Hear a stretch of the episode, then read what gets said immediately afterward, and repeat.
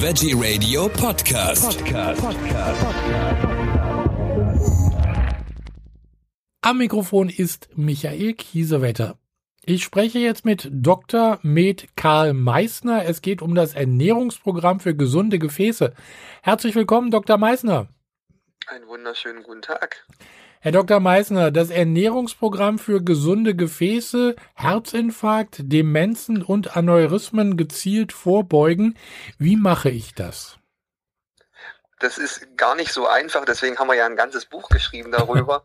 ähm, aber der Schlüssel darin liegt in der Gefäßmedizin und in der Gefäßgesundheit. Denn mhm. genauso alt wie jeder Mensch ist, ob er 20 Jahre ist oder 80 Jahre alt, genauso alt sind ja auch die Gefäße.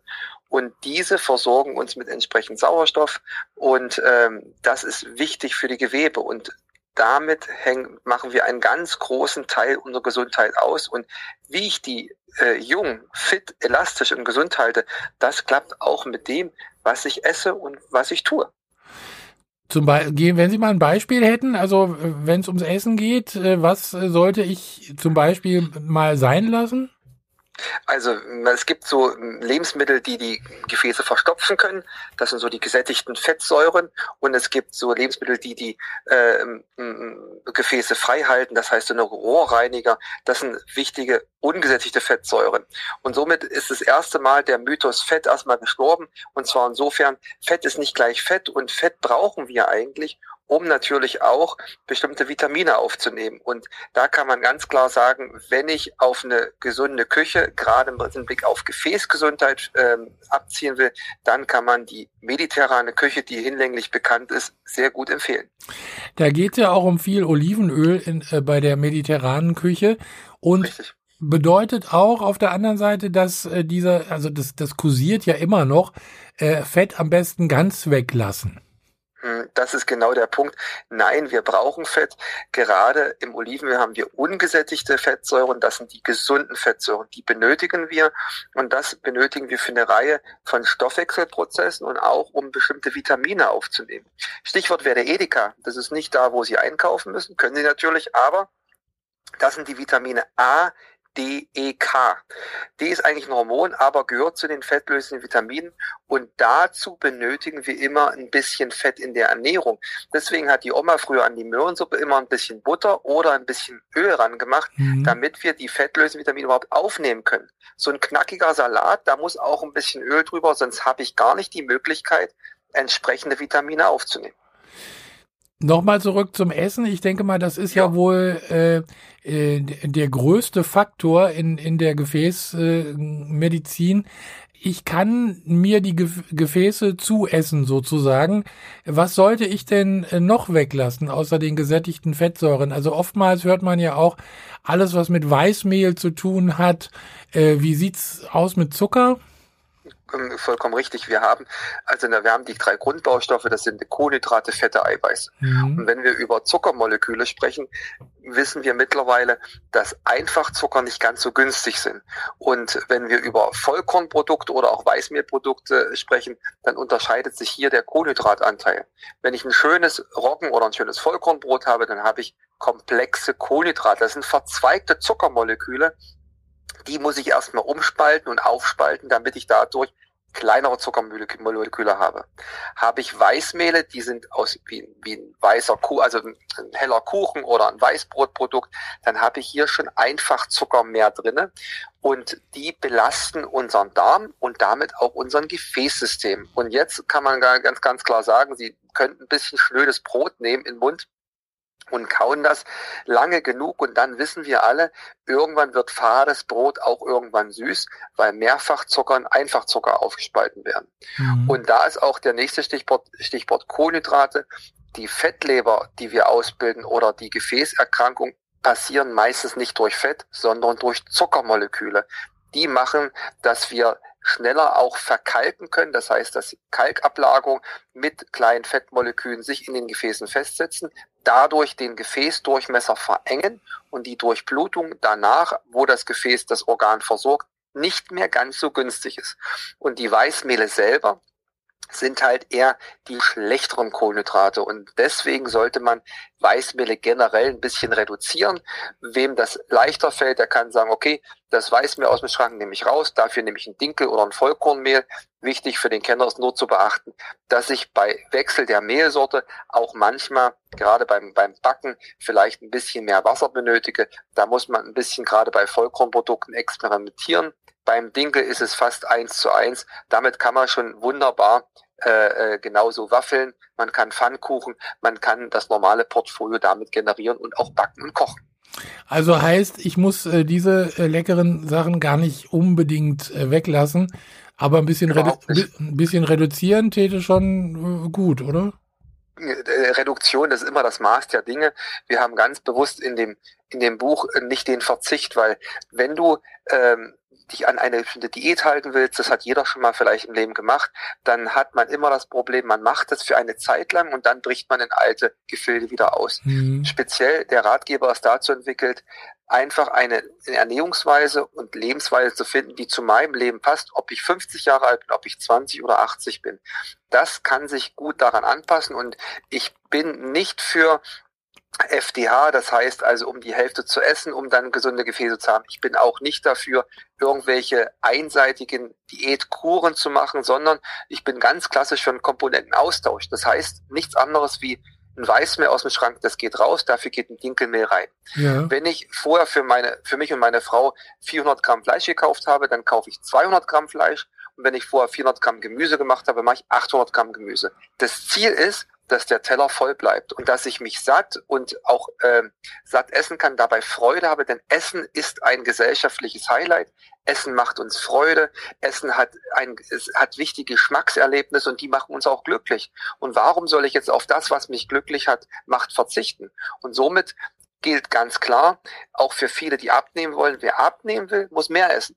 Und das liegt einfach daran am Volumen stellen mhm. sich einen kleinen Schokoriegel vor, das haben wir auch im Buch vorgestellt. Ein kleiner Schokoriegel hat ein kleines Volumen und sehr viel Energie. Haben sie aber einen großen, knackigen griechischen Salat, da haben sie viel Volumen und wenig Energie. Und dadurch werden sie auch schneller satt. Und das ist eigentlich das Ziel, dass ich ganz klar habe, der Teller bleibt voll, das Geschmackserlebnis von meinen Nuancen, die ich möchte, bleibt erhalten. Nur ich gucke ganz klar in die Energiedichte meiner Lebensmittel rein und versuche eher mehr Volumen reinzuholen als mehr Energie. Das klingt schon mal, äh, ich sage es mal, beruhigend. Rezepte dazu ja. gibt's passend auch in Ihrem Buch. Da sind eine äh, ganze Menge drin. Da sind auch ganz tolle Sachen drin. Gibt's da ein Lieblingsrezept von Ihnen? Also es sind alles Lieblingsrezepte, muss ich fast sagen. Mhm. Und Sie werden jetzt lachen.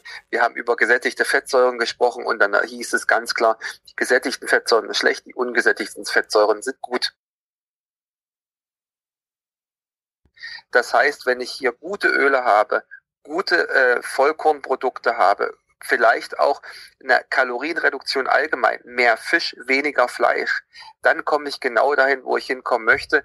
Ich fange eine Balance an, die mir das Essen und äh, die Bewegung irgendwo auch in Form der Siesta, wenn ich meine Ruhephasen brauche, irgendwie gewährleistet.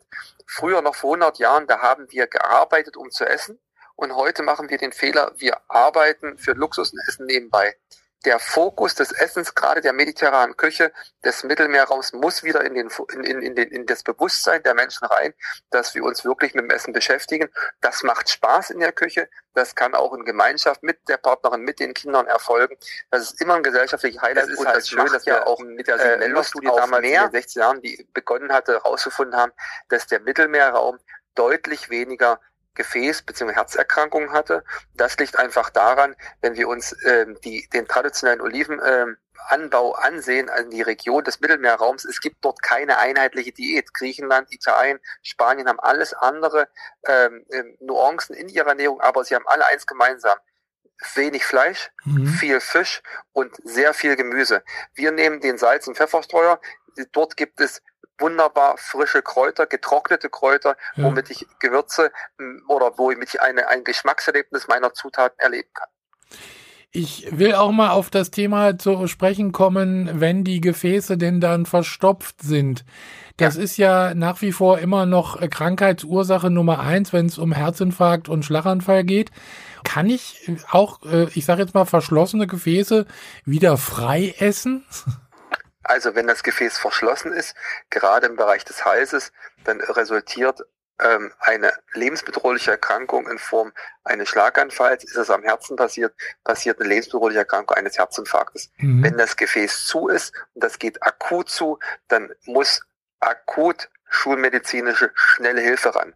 Das heißt, es geht ins Krankenhaus und es muss mit Kathetertechniken oder auch mit Operationen das Gefäß wieder freigeputzt werden. Ja. Das ist ganz klar und das kann man nicht nicht einfach nur wegessen, sondern wenn das Gefäß akut zugeht oder auch am Bein, dass eine, dass die Durchblutung des Beines so stark gefährdet ist, dass die Gefahr, dass es amputiert werden muss, dann ist Holland in Not, sage ich immer, dann müssen wir etwas dagegen tun. Dann bitte nicht äh, zum Ratgeber gehen, sondern hier geht ganz klar die Schulmedizin vor. Mhm. Habe ich aber durch genetische Veranlagung oder vielleicht mal durch ein, zwei äh, gesundere Lebensjahre in meinem Leben die Gefäße sehr leiden lassen, habe sehr viel Gefäßkalk und die sind schon sehr eng geworden, dann kann ich in der Kombination mit einem aktiven Lebensstil, das heißt mit Bewegung und mit entsprechender gesunder Ernährung, mein, meine Gefäßgesundheit verbessern oder zumindest erstmal den Zustand halten. Und da gibt es immer, sage ich mal, die Rohrreiniger unser Gefäßsystem. Das sind zum Beispiel Ingwer, das ist Kurkuma, das sind die ungesättigten Fettsäuren wie Olivenöl. Das sind die Dinge, die ich regelmäßig benutzen sollte oder auch in meiner täglichen Ernährung mit einbauen sollte, um entsprechend mich gesund und aktiv zu halten. In den Gefäßen herrscht ja ein gewisser Druck. Das ist ja der, wie wir alle wissen, der Blutdruck. Und bei vielen von uns ist der ja auch eindeutig zu hoch. Was äh, können wir denn da tun? Der Blutdruck generell gilt als Richtgrenze mittlerweile ein Wert von 120 zu 80 Millimeter Hg. Wird am rechten oder am linken Arm gemessen und das sind die Blutdruckwerte, die wahrscheinlich jeder schon mal gehört hat. Noch vor vielen Jahren hat man gesagt, 100 äh, plus das Lebensalter ist ein normaler erster Blutdruckwert und das wäre bei einem 80-Jährigen 180 systolischer, also erster Blutdruckwert ist natürlich deutlich zu hoch, mhm. lange überholt und wird immer wieder runterkorrigiert auf 160, auf 140, heute sind wir bei 120 zu 80. Das ist wichtig, denn das, das Gefäßsystem hat natürlich eine gewisse Elastizität. Elastizität, das hält auch mal ein bisschen mehr Druck aus. Aber wenn der Druck zu groß ist, können kleine Gefäße kaputt gehen. Es können kleine Gefäße in den Augen kaputt gehen dass dort was einblutet. Es kann im Gehirn ein Gefäß kaputt gehen, gerade wenn Blut, wenn Gefäßaussackungen sind, wie so eine Aneurysmen, die können platzen, das kann verheerende Folgen machen. Deswegen gilt es, den Blutdruck langfristig auf einem gesunden Niveau zu halten. Jede Blutdrucktherapie, äh, wenn sie vom Arzt inauguriert wurde mit einem Medikament, sollte erstmal vonstatten gehen, denn das der 160er Druck systolisch tut uns vielleicht nicht weh, aber kann über lange Zeit ein vermehrtes Belastung des Gefäßsystems bis zur Brüchigkeit der Gefäße führen und dann verheerende Folgen haben. Natürlich wissen wir, durch Bewegung, durch regelmäßig körperliche Bewegung können wir den Blutdruck optimal oder besser beeinflussen. Wir können durch die Medikation, die ganz klar von dem Hausarzt oder von dem Spezialisten für die innere Medizin auch verordnet wird, davon erstmal einen gewissen Benefit kriegen und den Blutdruckwert gut einstellen. Aber weiter können Sie auch selber was mit gewisser Ernährung tun. Und da kann man ganz klar sagen, auf einen modernen Haushalt äh, oder auf einen modernen Armbrottisch gehört einfach kein Salzstreuer mehr. Mhm. Denn wir wissen, dass Salz natürlich den Blutdruck erhöhen kann, weil dadurch ein Konzentrationsgefälle entsteht und mehr Blut auch oder mehr Flüssigkeit in das Gefäßsystem strömt. Dadurch steigert sich der Druck und auch bei der Nieren, äh, beim Nierenstoffwechsel kann sich hier der Blutdruck sozusagen erhöhen. Und jetzt ist es wichtig zu sagen, okay, ich würze vielleicht lieber mit Thymian, ich nutze Knoblauch, ich nutze Zwiebel, ich nutze Bärlauch, ich nutze ganz verschiedene ähm, äh, Kräuter, ob nun getrocknet oder nicht getrocknet in meiner heimischen Küche und versuche weniger Salz und weniger Blutdruck steigernde Situation auszu aus, ähm, auszustehen. Das heißt auch, bitte, wenn mal ein Gericht in der Küche nicht gelingt, nicht fluchen, weil das steigert auch wieder den Blutdruck. Das war jetzt auch nochmal eine gute Geschichte. Also das ist dann wahrscheinlich auch der Vorteil der äh, Mittelmeerdiät. Also die verzichten Richtig. ja überwiegend auf Salz und da äh, sind ja alle Kräuter, die wir, die wir kennen, sozusagen genau. immer, immer auf dem Tisch und im Essen dabei. Also das können wir ja hier genauso gut äh, machen.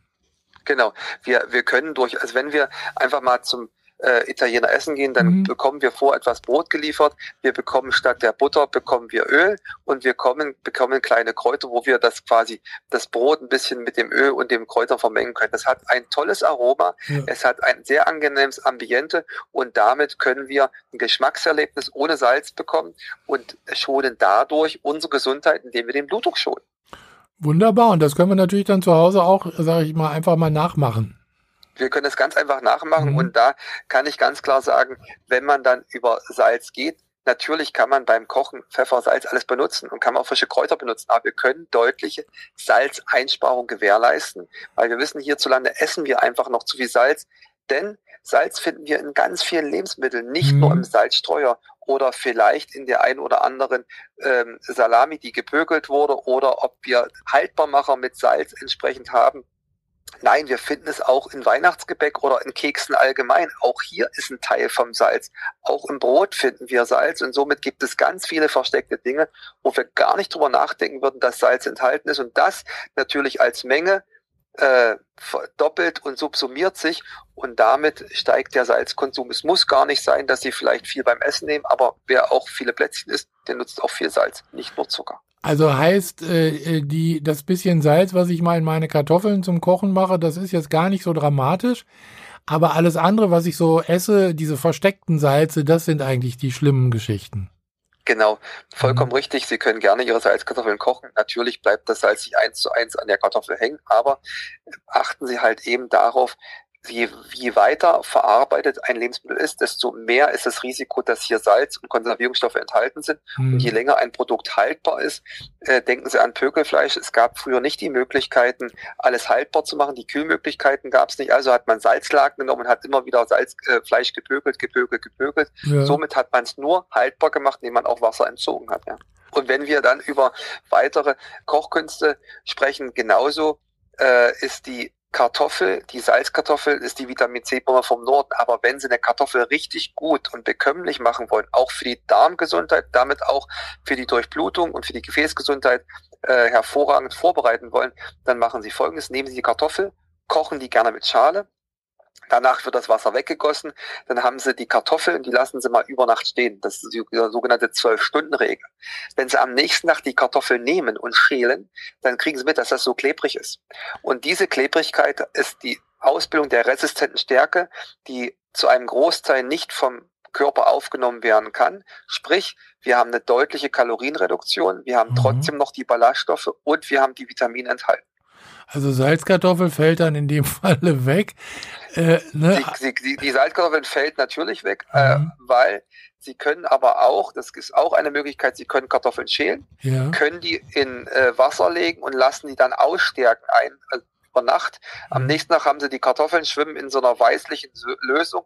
Das ist einfach nur die erste Stärke. Das Wasser kippen sie weg, ja. machen neues Wasser drauf, können die kochen, auch gerne im Salzwasser. Nur für mich persönlich, ich mag das gar nicht so, weil die werden so trocken und so bröcklig. Und deswegen habe ich lieber wenn die einen Tag eher gekocht werden. Und wenn sie Bratkartoffeln wollen wollen mit einem guten Öl, dann müssen sie einen Tag vorher kochen, sonst werden sie gar nicht richtig braun. Das ist eine gute äh, Empfehlung. Also Bratkartoffeln ist ja auch immer eine tolle Geschichte. Und wenn ja. ich das Ganze dann noch in einem guten Öl, also in diesem Falle Olivenöl mache, äh, was gibt's denn eigentlich sonst noch für ein Öl, was, was passen würde? Also was jetzt also für die Arterien ganz gut ist. Genau, Sie können es für die, für, Sie können es im Olivenöl braten. Mittlerweile haben wir ja natives Olivenöl, was auch höhere Gradzahlen aushält. Ja. Ich denke immer, es, es, muss einfach bleiben für, für, für uns selber.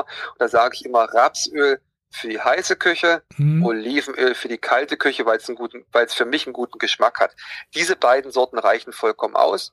Und wer aber sagt, er möchte ähm, auf dem Brot auch ein bisschen Butter haben, der kann sich auch gerne ein bisschen Butter nehmen ist in der Regel sogar überhaupt nicht schlimm und es muss nicht die Light Margarine sein, überhaupt nicht, denn mhm. Butter ist ein rein natürliches Produkt und wenn ich es in Maßen nutze, dann habe ich auch kein Problem mit dem Cholesterin oder mit den, mit den Fetten, mit den Blutfetten selber, weil wir wissen mittlerweile, dass 75 Prozent unseres Cholesterin oder unseres Fettspiegels sind genetisch bedingt. Das haben wir meistens geerbt. Ja. 25 Prozent können wir gut beeinflussen, aber es liegt nicht, wenn Sie am Tag eine Stulle essen, wo ein bisschen Butter drauf ist, Daran wird es nicht liegen. Es wird eher an tierischen, gesättigten Fetten liegen. Und da hm, sage ich immer, bitte achtet einfach drauf, dass wir vielleicht nicht jeden Tag Fleisch essen. Wir können Fleisch essen, das ist überhaupt kein Problem, aber wie hat es die Oma früher gemacht? Es gab einmal in der Woche den Sonntagsbraten, ja. danach gab es die ausgekochten Knochen und dann wurde es auch mal, äh, dass es kein Fleisch gab. Das war eine Situation, da hatten wir einen Mangel und da konnten wir nicht jeden Tag äh, Fleisch oder jeden Tag ein Rinderfilet essen. Heute können wir das aber nicht gerade gesundheitsförderlich. Deswegen mhm. gibt es ganz grob die Regel, einmal in der Woche rotes Fleisch, zweimal weißes, zweimal Fisch und der Rest einfach mal flexibel bleiben und zwar als Flexitarier, flexibel vegetarisch. Einfach ein paar Tage, wo man seine, ich sag mal, fleischfreien Tage nutzt und wenn wir natürlich auch Fett konsumieren, dann sind die pflanzlichen Fette deutlich besser als die tierischen und sind auch besser verträglich. In der Zwischenzeit gibt es ja auch unendlich viele ähm, Fleischersatzprodukte, äh, an, an die ich mich halten kann. Da muss man natürlich ein bisschen vorsichtig sein. Die sind jetzt nicht immer so sehr gesund und die sind sicher auch mit versteckten Fetten äh, durchzogen, sage ich jetzt mal. Äh, haben wa ne, wahrscheinlich auch zu viel Salz drin und so. Also da muss man komplett richtig. Da haben sie, da haben sie vollkommen ja. recht. Das ist also sehr schön, dass sie es einmal so wirklich auf den Punkt gebracht haben. Es muss nicht, also es muss nicht das Ersatzprodukt sein. Wenn ich halt sage, ich esse heute mal kein Fleisch, dann brauche ich ja nicht ja. Äh, ein Ersatzprodukt, was so aussieht wie ein Fleisch, was es macht. Mhm. Das ist gar nicht so nötig. Aber wenn ich, wenn ich sage, bleiben Sie äh, gesund oder wollen sich gesund ernähren, dann gibt es eine ganz einfache Regel für alle Hörerinnen und Hörer. Nutzen Sie einfach mal ihr, ihr, ihr, ihr, Ihre eigene Philosophie, gehen Sie einkaufen und versteifen Sie sich darauf, kaufen Sie mal bitte keine Werbung. Kaufen Sie nur Dinge, über die keine Werbung gemacht werden. Sie werden in den Supermarkt gehen, egal ob es ein Biosupermarkt ist oder ob es ein normaler ähm, Discounter ist. Sie werden Wasser kaufen, Sie werden Gurke kaufen, Tomate kaufen, Sie werden Kartoffeln kaufen. Sie werden aber keine fertigen Produkte kaufen. Sie werden keine Pizza kaufen. Sie werden keine Dosen kaufen, die lange haltbar sind. Sie mhm. werden sich nur auf die Grund Nahrungsbausteine zurückführen, werden die kaufen und haben dann zu Hause in der Küche richtig viel Spaß mit ihren Lieben, denn sie können kreativ sein, sie können äh, wirklich mal neue Ideen zaubern, neue Geschmacksrichtungen kreieren und etwas einfach mal probieren. Und äh, da sage ich immer, nehmen Sie ein Kochbuch aus der mediterranen Küche, gerade aus dem Mittelmeerraum, und probieren Sie einfach mal. Man kann nichts falsch machen, es wird doch trotzdem schmecken. Stichwort Bewegung, Sie haben schon gesagt, ist also dann unglaublich wichtig die Bewegung ist das A und O. Wir haben mittlerweile gehört, dass, äh, oder es ist auch bekannt mittlerweile, ein Herzinfarktpatient, auch der darf sich bewegen. Es gibt mittlerweile Herzsportgruppen, es gibt äh, äh, Lungensportgruppen, es gibt äh, Gefäßsportgruppen, die sich genau auf die Bedürfnisse der Betroffenen anpasst. Und mittlerweile wissen wir auch, dass eine moderate Bewegung nicht über den Schmerz hinaus, nicht über das Ziel hinaus, doch wichtig ist, ob das eine Wassergymnastik ist oder ob das einfache Bewegungstherapie ist, ob das Bewegung an einem Stuhl ist, dass man Sitzgymnastik macht oder mit Terrabändern arbeitet. Überhaupt, wer rastet, der rostet. Wir müssen mittlerweile das auch einfache Spazierengehen. 15 Minuten pro Tag kann das Leben für drei Jahre verlängern. Das klingt auf alle Fälle hervorragend. 15 ja. Minuten spazieren gehen am Tag sollte ja wirklich auch drin sein.